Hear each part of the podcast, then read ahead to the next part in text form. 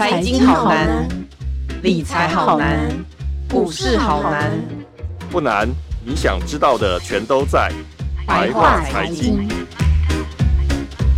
欢迎收听由联合报直播的联合开炮。你现在所收听的是白话财经，我是有容，跟大家拜个晚年哦。今天我们请来这个一零四人力银行的资深副总钟文雄钟副总啊，要来跟大家赶快来谈一谈这个年后大家其实很多人都很关心的这个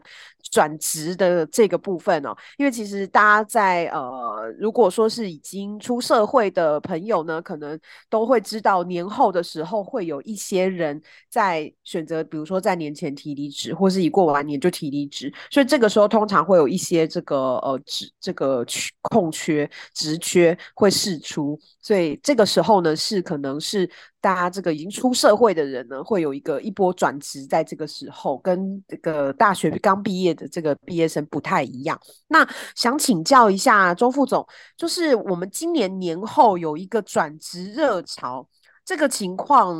呃，现在是是跟往年相比，它是呃是什么样的状况？然后它是因为什么？又是跟比如说跟疫情疫后有关系吗？还是说今年有什么特别经济上面的情况呢？是，那主持人还有各位听众朋友，大家好。那这个我是一零四人力银行呃资深副总钟文雄。那以今年在呃农历年后呢，大概我们有看到说跟过去。农历年后开工的的那个企业增产上面，大概呃，我们有观察有三个不一样的地方哦。那第一个就是呃，企业开出的工作数依然是非常的畅旺哈。那这个是延续去年那个缺工的议题，企业应该找人会比较相对困难。那比如说像去年二月，大概一零四站上的工作数有八十七点二万个，那到今年二月呢，已经来到九十八点八万个。那虽然不是呃过去过去的历史新高呢，是在去年的九月三十号那一天呢，来到一百零一点七万，但是依然到现在还是依然存在，呃是在那个求财的那个高点上面。嗯，那第二个呢，就是生增产的企业家数也破纪录。那以以现在来看，一零四呃站上求财的企业已经来到五万三千多家，那这个也是。打破过去的记录哦，这个也是比较多的。那第三个就是，诚如呃，有容主持人你刚刚提的，就是我们在看台湾的整个就业市场的改变。它今年呃，在随着去年第四季到今年第一季来看，台湾的呃受受到 COVID-19 的那个管控放松的的影响之下，我们的内需产业生产的动能非常的畅旺。那以目前最以跟过去最大的不同是，过去这两年呢，我们都认为。呃，都在看起来是电子资讯半导体产业，呃，缺工最严重。那以今年来看呢，到目前来看是那个呃，住宿餐饮服务业呢是排在第一名啊。那以现在的住宿餐饮服务业呢，缺工人数来到十九点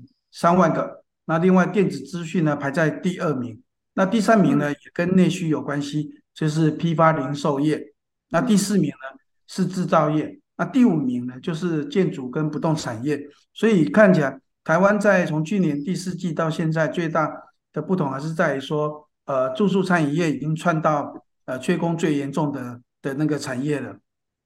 嗯，是，其实我自己也有一些朋友是，他本来是住宿餐饮业啦，或者是旅游业，他可能在疫情期间他就。没有工作可以做了，所以他就先去做了别的呃呃公司，去了别的公司。那现在差不多，因为从去年底开始就呃疫情的这个就已经松绑了嘛，加上这个境外旅游也松绑了，所以就真的有很多朋友又回到了原本的产业，这个是呃一个蛮大的原因嘛，对不对？嗯，对，看起来现在的缺缺工来讲，还是餐饮、住宿餐饮服务业跟观光旅游休闲产业。的缺工应该还是会比较多。嗯嗯嗯嗯。是，那当然我们也是想要请教啊。其实我们同时也会听到，比如说像是通膨这样子的情况，大家都觉得说这个经济也不是很好，这个我们景气灯号也不是表现的非常好。那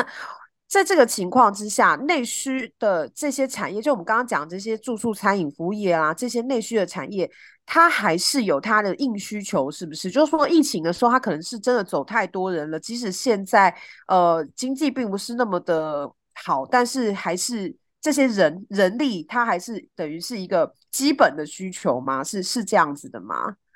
应该说，在过去呃两三年，COVID-19 所造成的呃，像住宿餐饮服务业跟观光旅游业，确实有造成当初的资遣跟无薪假。那呃，这些人才优秀人才，大部分已经都转转到其他的产业去了，所以换句话要回来的机会也不高，所以也会造成说，住宿餐饮服务业他们最近呃比较好的讯息还是在于说，他们已经。开始在积极调薪哈，调高他的薪资，哦哦哦，呃呃重用中高龄人才，那这样子的话，大概呃就能够疏疏解这个呃缺工的那个议题，可以增加人才的应征。嗯、因为过去来讲，我们说在台湾，呃，依照证交所公布的上市柜的那个员工的薪资行情来看，餐饮住宿业通常都不会都排在呃年薪比较后段的产业里面。那相对我们知道，电子资讯、半导体、金融业，还有嗯，电脑消费、电制造业，都薪水都会比较高一点。哎，哦，所以这个跟我们现在讲的这个景气，刚好是两，就是刚好是相反的哦。就是说，因为大家这个这个住宿餐饮业，他们这之前走太多人了，所以现在反而请人的话，还是要加薪这样子把他请回来，或者是再找一些新血愿意愿意来这样子，对不对？对。那那我想请教一下，就是说。那我们除了这一些内需，它比较特别的话，就是因为它本来就有这个呃人力在之前大量流失的情况，所以它比较特别之外，那现在的其他的像刚才讲到景气啊之类这样的经济数据，它不是很好的情况下，我们其他产业的上班族为什么还会在这个时候呃去选择转职？我们呃有有这样有做相关的这种调查吗？嗯，我们在呃在企业的开出了职缺。虽然说电子资讯半导体有受到国际呃高科技公司裁员的一些影响哈，那呃也也相对对台湾在高科技产业对前景的看法比较比较谨慎跟跟保守一点哈，嗯，那所以说也确实也影响到呃他开出的工作数啊，所以你看到说过去半半导体电子资讯都是第一名，那现在已经呃在已经变成第二名啊，就是他。它的直缺开出来数量不像以前那么高，但是那个影响数大概一两万个工作数，其实对整体台湾的呃就业市场大盘来讲影响并不会很大。那所以说，相对的，如果把批发零售业跟住宿餐饮业拉上来的话，它的整体的直缺数依然是很高。所以求职者看到看到呃这个工作机会是蛮多的。其实从去年到今年哦，求职者只要在一零四打开履历哦。那个应该收到的那个邀请非常非常多呢，所以是，哎，就是你只要打开履历哦，你受到企业的邀约面谈的机会是很多的。那当然这，这、嗯、这种也会这样子的状况，也会让求职者就是会比较勇于去尝试说，想要验证自己在就业市场上面的的那个价值有多高。那第二个呢，他、嗯、的机会也是相对多。举例来讲，比如说在二零二零年哦。一零四有一个数字，就是平均一个求职者大概有一点二九个工作机会。那去年的二零二二零二零二二年呢，已经来到二点一了，哦，二点一了。那你说来到现在，大概走到已经来到二点四、二点五了。所以，嗯，所以你会看说，呃，在台湾的人才里面，呃，人人才，你只要愿意去找工作，现在的工作机会应该也是史上最高的，平均一个人会有二点五个工作机会。哦，呵呵呵呵，所以这个其实应该是说，呃，整个呃呃需求的状况，或者是说心态的关系，就让上班族还是会在这个情况之下去决定要转职，是不是？对，他们有些是骑呃骑驴找马的，也是占了百分之九十以上，然后对对对，四十几超过百分之四十左右，他还是真的要必须要转换工作。是，那我们来讨论一下这个年龄层部分。其实这个部分我也觉得蛮有趣的，因为毕竟如果说以我们呃过往的心态会觉得，像我的我自己的妈妈，她常常会讲说啊，三十几岁以后啊，你还能做什么别的事情吗？就是她觉得说，哦，比如说我呃现在呃，比如说现在有在在这个制造业好了，那她就会觉得说，三十岁以后，假如说我今天突然想要去当业务，那怎么可以呢？就是她会觉得说，呃，三十岁以后应该就是已经定下来这个路线了，那你可能在这个年轻的时候，你该转就要转，该跳槽就要跳槽。爸爸妈妈那一辈的心态是说，你三十岁以后，你应该待在一个公司里面久一点，或待在一个产业里面久一点。这个时候，但是我们从一零四的这个公布的数据里面有发现说，三十五岁到四十四岁的这个族群，反而才是转职动能最强的。这个跟我们好像刚才讲的这些爸爸妈妈的这些想法不太一样，跟我们大家认为的观念不太一样。是请教一下这个副总，是现代人的观念真的在改变吗？还是说这个市场上面对人才的需求是有在改变的？有有，你这个这题应该回到台湾，呃，跟全世界人口结构老化都会有影响哈。因为我们知道，以现在的平均余命哈，台湾都已经来到八十岁，特别是女生已经平均余命快来到八十五岁。那我们再看说，未来在全世界跟台湾也一样，受到人口结构老化跟少子化的影响。哎，我们在观察全世界都把退休年龄都慢慢慢往后挪，对不对哈？比如说日本都已经打算延到七十岁才可以退休。好，那我们如果以台湾六十五岁强制退休的年龄来看，那如果你三十五到六十五，其实还有三十年的工作的时间，其实还蛮长的。所以换句话说，如果以呃以未来的的那个呃那个平均年龄来看，每一个人的工作时间可能都要延到六十五岁，甚至更长。也因此呢，说我们过去说三十岁就要决定自己的职业，反而是相相对来讲，呃，现在这个时间点，三十五岁还是很有机会的哈，因为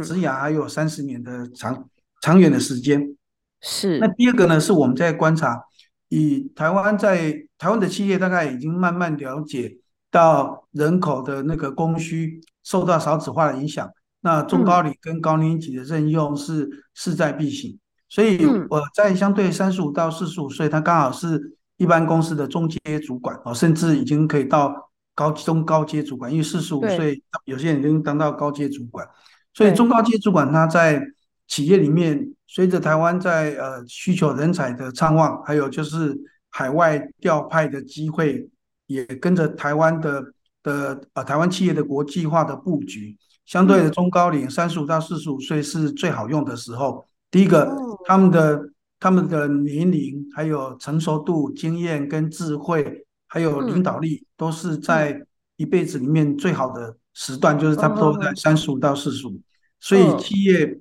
呃开出的职缺也会多。那特别是海外的部分，海外的主管这个台商开出的期的职缺也多。那第二个呢，他们的工作机会多了以后呢，也会让他们更勇于去尝试。转职，因为毕竟我们从很多调查里面，就是适度的去呃转到其他公司去上班，转换职场，那他的职位跟薪资也会有适度的成长。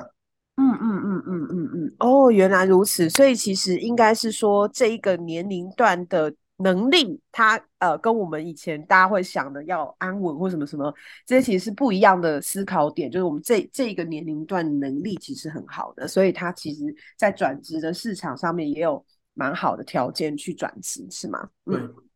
嗯，了解。那我想再进一步问一下，就是说，既然如此，现在大家好像也都发现了，哎，我原来到三十五岁以后，我还是有这个非常好的条件跟资格可以来。寻求转职，那这个会成为一个常态吗？就是呃，以前大家会觉得说要做一份工作要做久一点嘛，以前爸爸妈妈是这样子的啦。那现在大家好像对于这个，比如说跳槽啦，或者是换工作转，甚至转换跑道这件事情，都已经不是那么的呃，会觉得排斥或是不好了。再加上这个三十五岁到四十四岁的他的这个条件，又是市场上面就是蛮喜欢的一个条件，那。在台湾中壮年以后的这个转职，它会变成一种常态吗？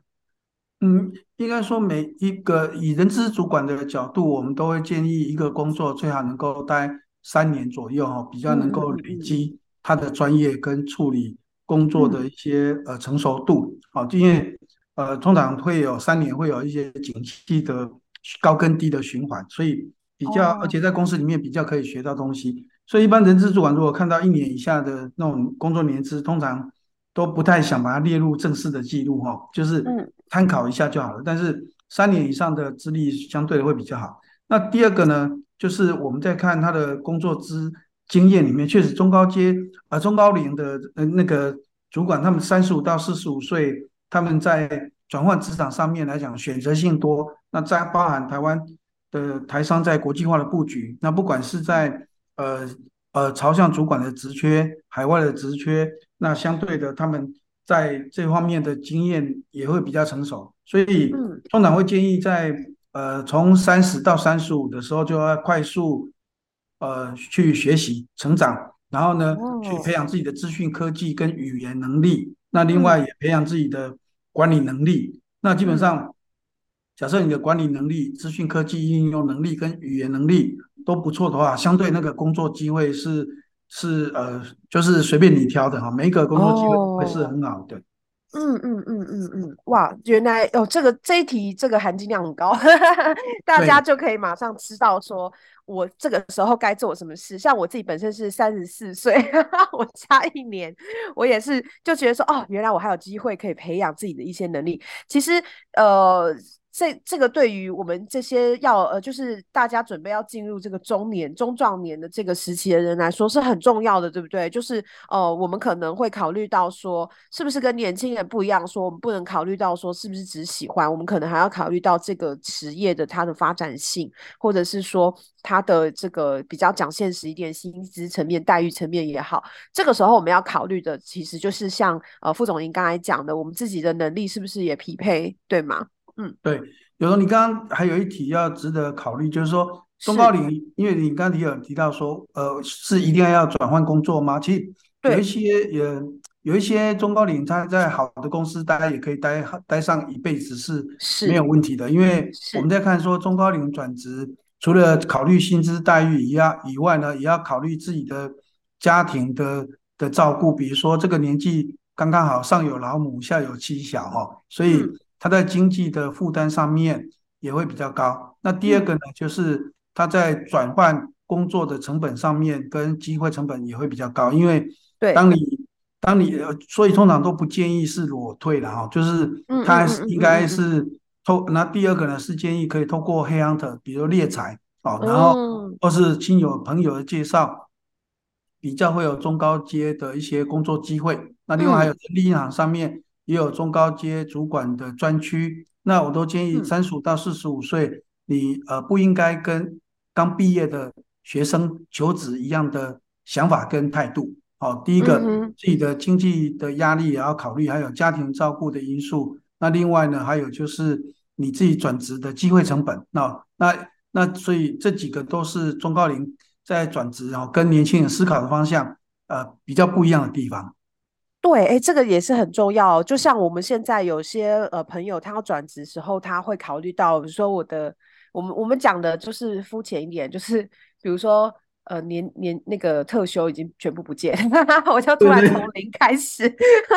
对，对我本来一年可能十几天特休了，都突然从零开始。然后另外就是说，呃，也也有呃。像像我自己也好了，我自己的家人就是三十五岁以后换了一个新的工作，然后我们那个时候也是有，比如说会担心说，哎，你会不会这个时候去一个新的工作，你会不适应那个环境？然后再加上我们可能小的时候都要呃当新鲜人的时候，都已经承受过这个进入新的一个职场，它有一个适应的压力。那那个时候我们可能大家都还是说一个人呐、还还有很多的弹性可以去适应这个压力。可是呢，我们现在是所谓由奢入俭难。那如果我已经是在一个舒适圈了，我在踏出去的时候，这个适应环境的这个压力，我现在要如何去承受？这个好像也是转职的时候，尤其是中壮年转职的时候，他必须要面对的一件事情，对不对？嗯，对。所以有你刚刚提的一个很好的观点，就是你转职除了注意薪水跟奖金以外，那特别休假也特休假也是要特别去去谈判的，因为毕竟中高龄他的长辈。哦们也在慢慢在凋零，然后小孩的事情也越来越多，他确实会有要有一些假。那这个在转职的谈判协商也要把它纳进去谈，否则的话，从零开始的话是一个很辛苦的事情。哦，这个是可以谈判的，都我对对不起，我们都听过，但是没有实际谈过。啊，这个要谈哦，这个是可以谈的哦。哦，也就就是，如果我要如中壮年转职的时候，要记住记住这个特休谈判这个部分，也是要把它好好的列入这个对哦求职的这个一个条件，说我可以跟你谈多一天多添一点嘛，优于劳基法这样子。对啊，一般的我都建议可能可以谈十四天了，一第一年，因为中高龄他在。照顾长辈哈，还有长辈长辈的一些呃健康的议题，还有就是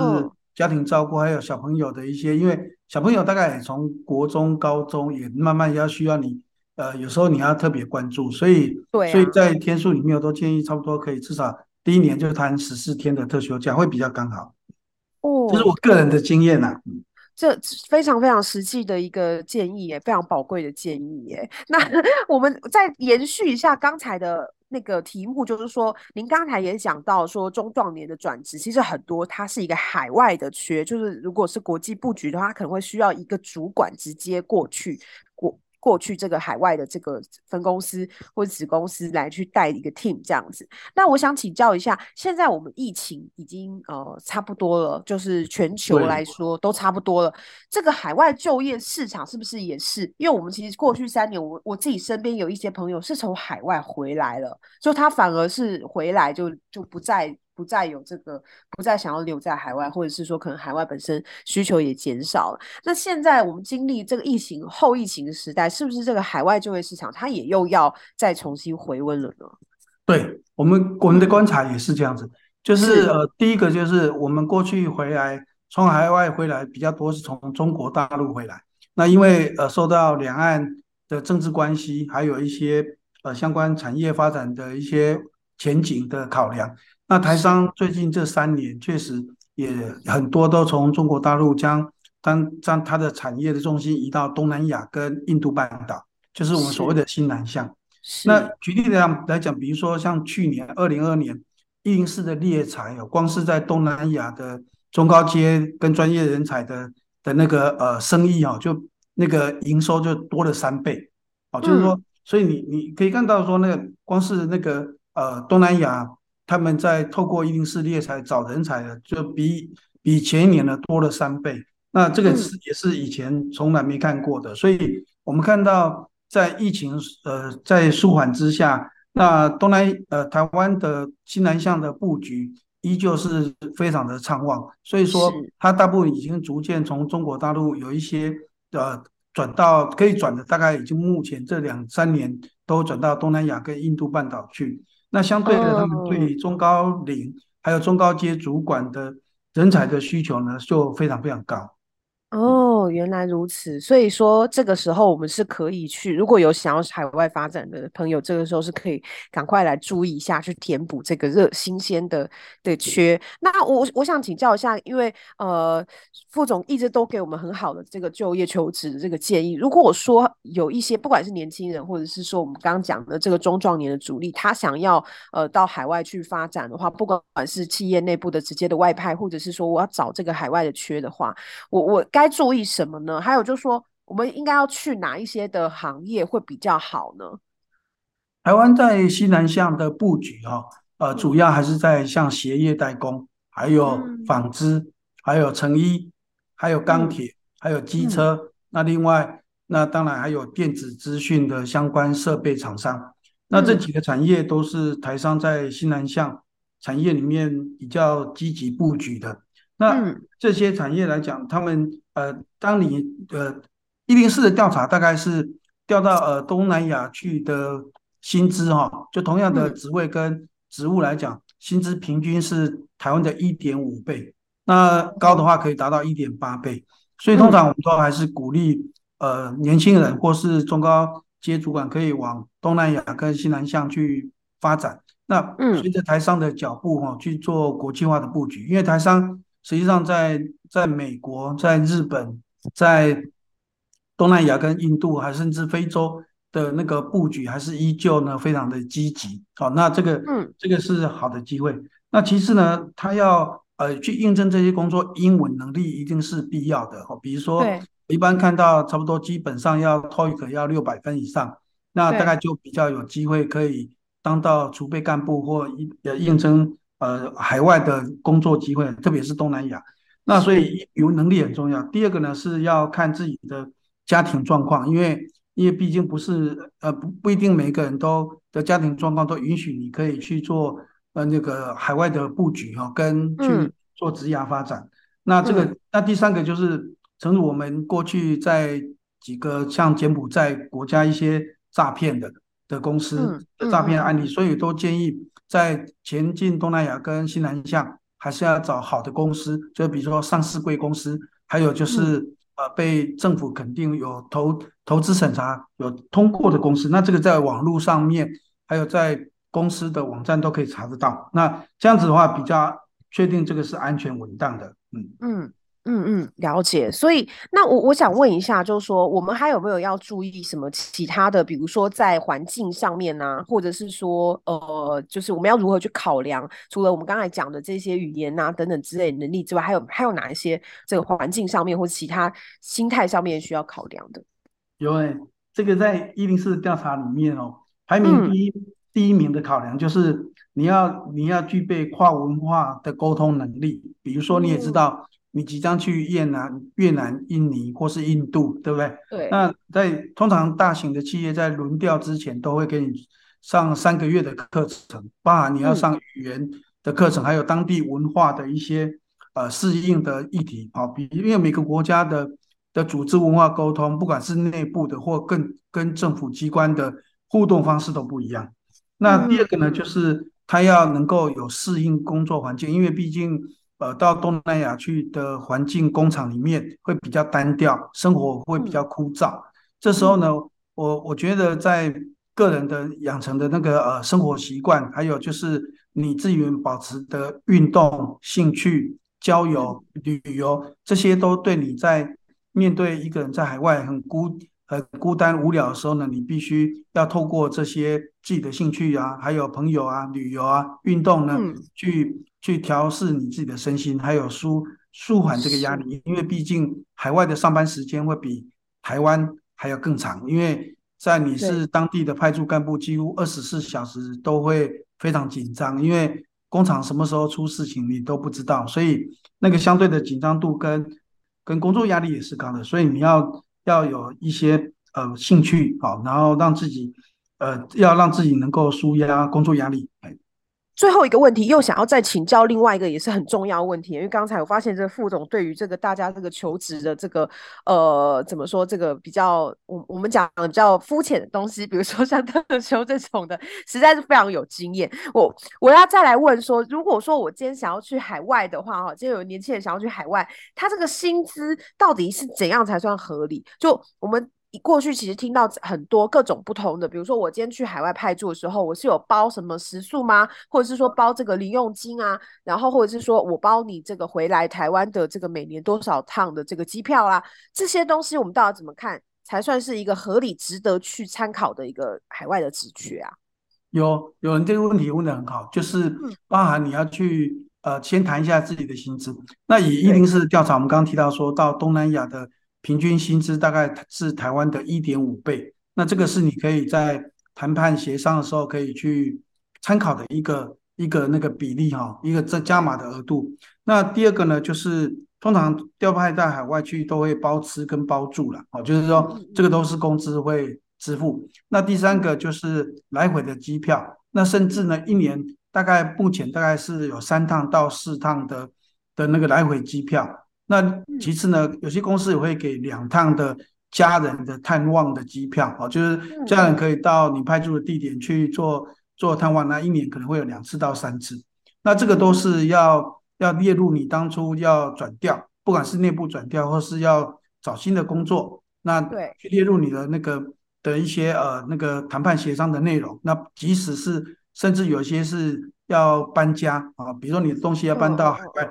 海外东西。当你要回台湾，也要搬回来，这个都是像搬迁的津贴啊，还有费用，那这个也都这几个都要纳入你在整体谈判里面的一些考量。那